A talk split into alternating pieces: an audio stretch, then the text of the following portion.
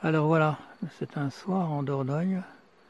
Je ne sais pas si vous entendez le vrombissement. L'explication, c'est celle-ci. C'est un tilleul. Il est entièrement en fleurs.